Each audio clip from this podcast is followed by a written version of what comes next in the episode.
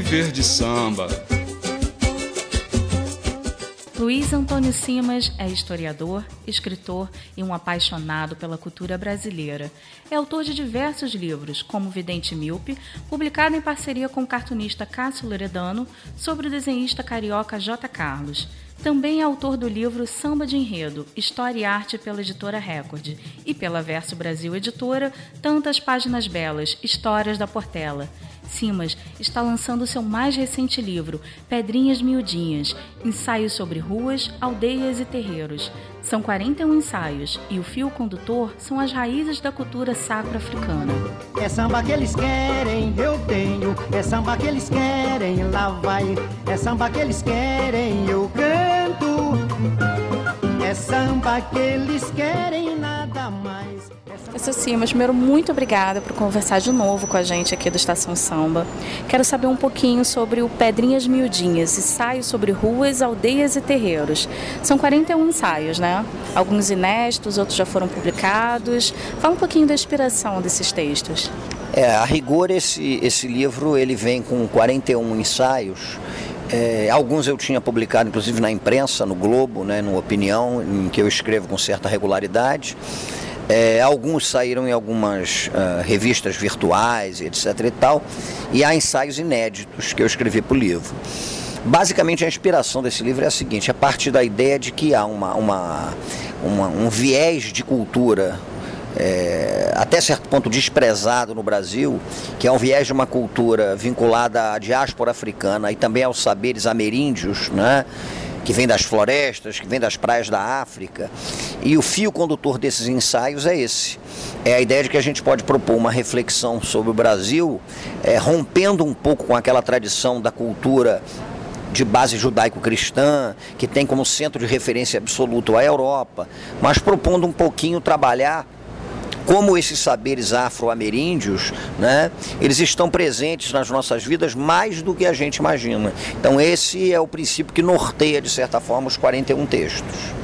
Eu dei uma folhadinha no livro e vi que não só esse resgate da nossa cultura, tem também algumas observações sobre a sociedade atual, como os jovens estão se relacionando com a cultura popular. Como que você vê isso? É, a rigor, eu, é, é, eu tentei também nesse livro estabelecer o seguinte: é, há uma necessidade de a gente pôr um contraponto em relação a um certo discurso que é dominante. Né?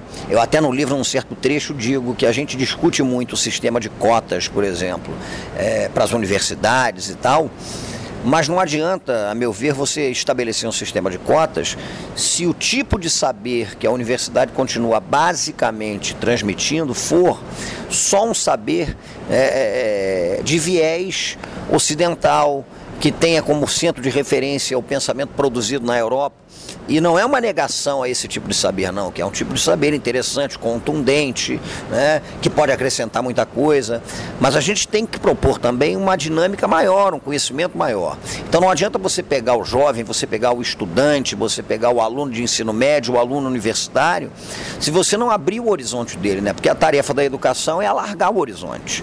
Então, nesse sentido, o alargamento que o livro propõe também está vinculado a isso, é conhecer um pouquinho da, da, da referência das culturas africanas africanas no Brasil, das culturas ameríndias, como é que isso forma um caldo de cultura que é bem especial, bem específico do Brasil e ajuda a gente a pensar e conhecer um pouquinho mais o país. Né?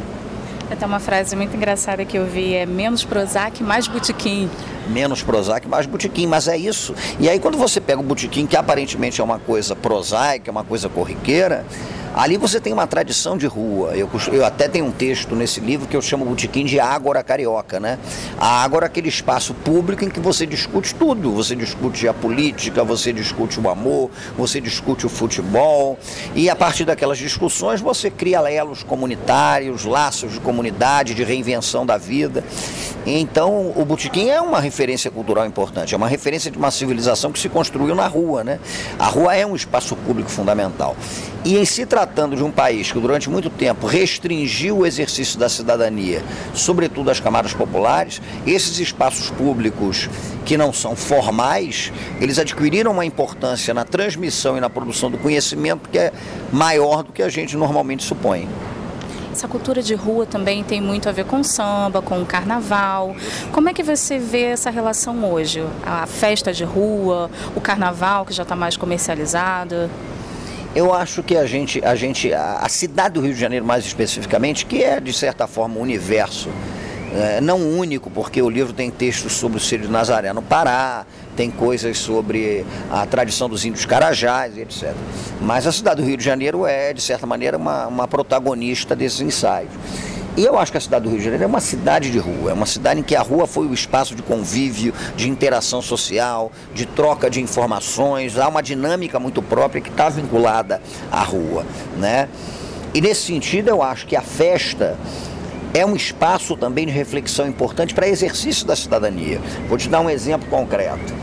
É, durante muito tempo, o compositor de rua do Rio de Janeiro, que não tinha acesso a meios de comunicação formais, né, como um jornal mais rebuscado, ou no momento em que a rádio ainda estava claudicando ou até nascendo, a festa da Penha era o espaço em que você mostrava a música que você fez, mostrava o samba que você fez. O carnaval é a mesma coisa, né? O Rio de Janeiro é uma cidade das raras que tem dois tipos de carnaval. O Rio tem um carnaval que eu costumo dizer que é apolíneo, que é aquele carnaval regrado, é o carnaval da disciplina, é o carnaval das escolas de samba, né? E o Rio tem um carnaval de viés dionisíaco, que é o carnaval que se expressa na rua, em que as coisas estão acontecendo. Então a rua para mim é um espaço de, eu, eu, costumo dizer que é um espaço de tensão, é, mas ao mesmo tempo é um espaço de relações muito intensas, né? Porque as informações são trocadas e, e, e isso faz com que a gente produza um caldo de cultura que é bem específico e tem que ser mencionado. Você está ouvindo Estação Samba. Você também está organizando uma série de aulas no Conversas Cariocas na livraria Folha Seca. Você fala desse espírito carioca. Como é esse espírito carioca? Como que você define? Bom, é o seguinte, isso até é bem interessante. É, a gente vai até fazer uma coisa na Folha Seca que é bacana. É, como não tem lugar para muita gente, a livraria é uma livraria absolutamente sensacional, mas o espaço não é muito grande, a gente vai botar um telão e as pessoas que quiserem é, comparecer a essas conversas podem ir para a Rua do Ouvidor, porque elas vão ser transmitidas pelo telão. Então a gente chamou alguns cariocas, foi uma iniciativa do Rodrigo Ferrari da Folha Seca, como Cássio Loredano, Hermínio Belo de Carvalho, Álvaro Costa e Silva. Né? A gente vai ter Alberto Mussa, que é um grande escritor, Ivan Soter, que é um profundo conhecedor do futebol. Então a gente vai, vai trabalhar numa série de conversas o Rui Castro vai participar também, com a ideia de que realmente a cidade do Rio de Janeiro ela se construiu de uma forma bem diferente das outras, por quê? Porque o Rio de Janeiro, num certo período, ele não tinha propriamente uma periferia. O morro e o asfalto convivem de uma forma muito próxima. Né? É um Noel Rosa, por exemplo, que morava num bairro de classe média como Vila Isabel, que ficava do lado do Morro da Mangueira, onde ele interagia com o Cartola. Então o Cartola influencia o Noel e o Noel influencia o Cartola. É um Hermínio Belo de Carvalho, é, que na Taberna da Glória, por exemplo, conhece, quase por acaso, Clementina de Jesus. Então esse espírito carioca, esse espírito de uma civilização construída pela rua, né? Sem que isso seja uma exaltação pura e simples. A gente tem que problematizar também até que ponto você traz dilemas, você traz problemas, até que ponto você disfarça certas tensões com um discurso muito ameno. Não é isso que a gente quer. Mas mostrar que é uma cidade que tem a peculiaridade da rua e de uma geografia muito própria, do morro e do asfalto. Né? Então, no Rio de Janeiro, as coisas convivem, as coisas se imbricam, as informações culturais circulam de uma forma muito intensa. Você não consegue pensar culturas que sejam estanques. Eu acho difícil pensar em qualquer lugar uma cultura estanque. Mas no Rio de Janeiro é praticamente impossível. Não dá para saber onde começa o popular, onde começa o erudito, onde começa o africano, onde começa o português, onde começa o índio. Então é isso que a gente pretende também discutir nessas conversas na Folha Seca tem uma programação já para mais conversas ou não? Não, a princípio a gente vai começar com essas conversas agora, agora em setembro, no dia 30. Elas vão se estender às segundas-feiras, né? A exceção de duas segundas-feiras que a gente não vai ter, sempre no final da tarde na Rua do Ouvidor, né? onde inclusive vai ser lançado o livro Pedrinhas Miudinhas. E a ideia realmente é a gente começar a dinamizar aquele espaço, porque a Folha Seca já é um espaço de discussão do Rio de Janeiro, a livraria tem uma peculiaridade bem interessante nesse sentido. Você chega, você encontra um arsenal de coisas sobre a cidade do Rio, sobre o samba, sobre o futebol carioca. Então a nossa ideia é começar a dinamizar isso sob comando da Folha Seca a partir de 30 de setembro, dois dias depois do lançamento do Pedrinhas Miudinhas. Lançamento do livro, dia 28. Dia 28 de setembro, um sábado. Dia seguinte ao dia de Cosme Damião, tem até um texto no livro também sobre a festa de Cosme Damião, que no Brasil se transformou numa festa de rua, né, a partir de duas horas da tarde na frente da Folha Seca, Rua do Ouvidor 37. Na rua, né, como tem que ser, com samba ali pertinho. Então a ideia é essa. Falar em samba, quais seriam as músicas que serviriam de fundo para o livro, para a gente ouvir lendo o livro? Olha, eu no livro eu escrevo inclusive sobre alguns, alguns cantores, alguns músicos, alguns compositores que eu acho emblemáticos mais do que do Rio, do Brasil, né? Desse Brasil afro-ameríndio, português, esse Brasil mestiço, esse Brasil misturado e tal. O Noel é sempre um clássico absoluto, tem o livro tem dois textos sobre o Noel.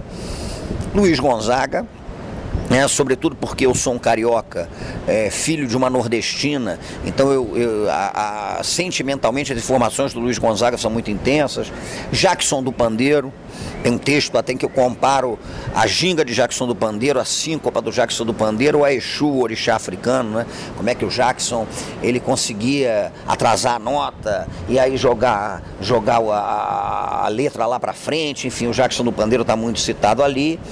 O samba, de uma forma geral, um caíme, né? os sambistas do Rio de Janeiro, seu Aniceto do Império Grande Partideiro é citado, Aniceto do Império Serrano, né?